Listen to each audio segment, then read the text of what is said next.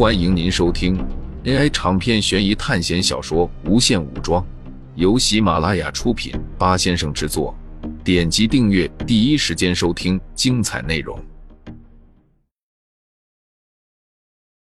苏哲警觉的发现了前面的部队，虽然不知为何这支部队行军没有侦察兵，但是这对于苏哲来说是一件好事，至少没有被发现。他马上找了一个掩体躲起来。现在苏哲最主要的任务是回到代方城，尽量不要在外面惹麻烦。毕竟不知道什么时候代方城的战斗就会打响。没过一会儿，这一队士兵就出现在山谷下的大道上。这支部队并没有打番号，所以苏哲不知道他们是哪个诸侯的势力。看他们前进的方向，是朝着襄平去的。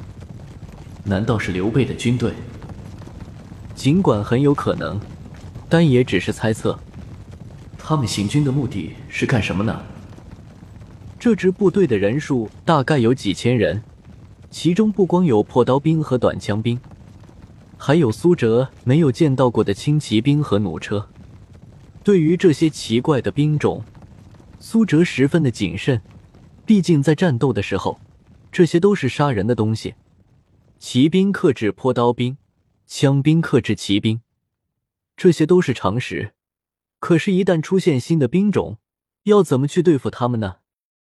这一切需要用任命堆出来。这支部队是斜向朝着苏哲躲避的方向前进，所以在他们离开之后没有多久，苏哲就回到了代方城。远远的看着城墙，似乎比离开的时候变得高大一点了。而且之前建设的弩箭楼也比以前多了四座，现在是八座了。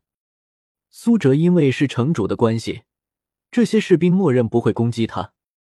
街上也比苏哲第一次来到这里有声息的多，甚至连菜市场都出现了。怎么会发生这么大的改变？苏哲离开也不到五天的时间，带着疑问，苏哲打开控制面板。发现代方城的商业开发提升到了二百一十二，防御居然提升到了三百五十一。苏哲一路加快步伐，来到城主府。眼前的城主府变得比之前更加宏伟，就像电视里看到的将军府一样。推门进去，发现许多人在这里穿梭，络绎不绝。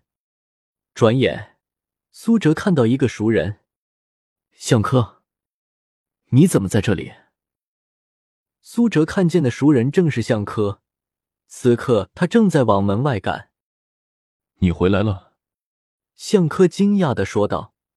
他是真的没想到，突然就看到回来的苏哲。两人没有在外面说话，向科把苏哲带到了里面。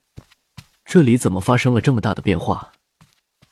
虽然从当初建设弩箭楼的时候就可以看出。这个世界建造东西的速度很快，可是这发展也太快了。这得多亏了你那个副将啊！他不光武力高，智力居然也高达八十八。这几天不断有逃亡的人在向这里靠拢，然后金钱也涨得特别快。像颗木头人一样的脸，居然也变得有些激动。苏哲听了向科的话，马上查看了预备兵的数量。预备兵。两百分之两百，而贺昭身上一百五十个带兵名额已经变成了两百个，也就是说，现在贺昭拥有一百个强弩兵，而邓飞和向克带兵上限也到了两百。你们的带兵上限是怎么提升上去的？苏哲现在的带兵上限只有一百。这几天很多流民进入城里，我们去安置他们。然后再去城外训练士兵，每天带兵上限都会上升，但是到了两百就提升不了了。向科说道：“帮助建设城市会增加带兵的上限吗？”苏哲决定把代方城最近的进展先搞清楚，然后就去尝试一下。时间过去了两天，这两天都是在平淡中度过的。苏哲的士兵上限也达到了两百，但是。一种不好的预感在众人心中升起，仿佛有什么大事将要靠近。此时距离守城任务开始已经过去了七天。如果苏哲知道有些城池已经在第一天的时候就被消灭了，他会感叹自己降临在东北的雪域是一件多么幸运的事。在战事最为疯狂的中原地区，已经血染成河，尸横遍野。只是平静总有一天会被打破。深夜，一对黑衣人出现在代方城，他们身手矫健。纵身攀援几下，就翻入了城墙里。可是就在他们还没有落地的时候，就被几支弩箭射到了墙上。苏哲站在城墙边上，周围都是强弩兵。早在这些人靠近城墙的时候，苏哲就发现了他们。这些黑衣人在受到攻击后，反应非常迅速，有些直接往城里逃窜。可惜苏哲早有埋伏。周围许多拿着火把的破刀兵把他们包围。这群黑衣人被包围后，看到没有退路，从手中拿出一样东西，朝着天空中一放，巨大的烟花在空中炸开。然后再带方城的西城门，有大量的黑影出现，借着微弱的月光，能看清这些都是手拿利刃的军士。此时，苏哲收到警报。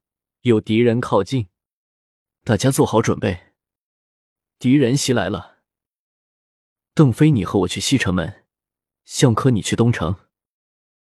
一团团火焰被抛向城中，许多人家的房屋开始着火。本来还在熟睡中的人们，马上从睡梦中惊醒，哭声、惨叫声不绝于耳。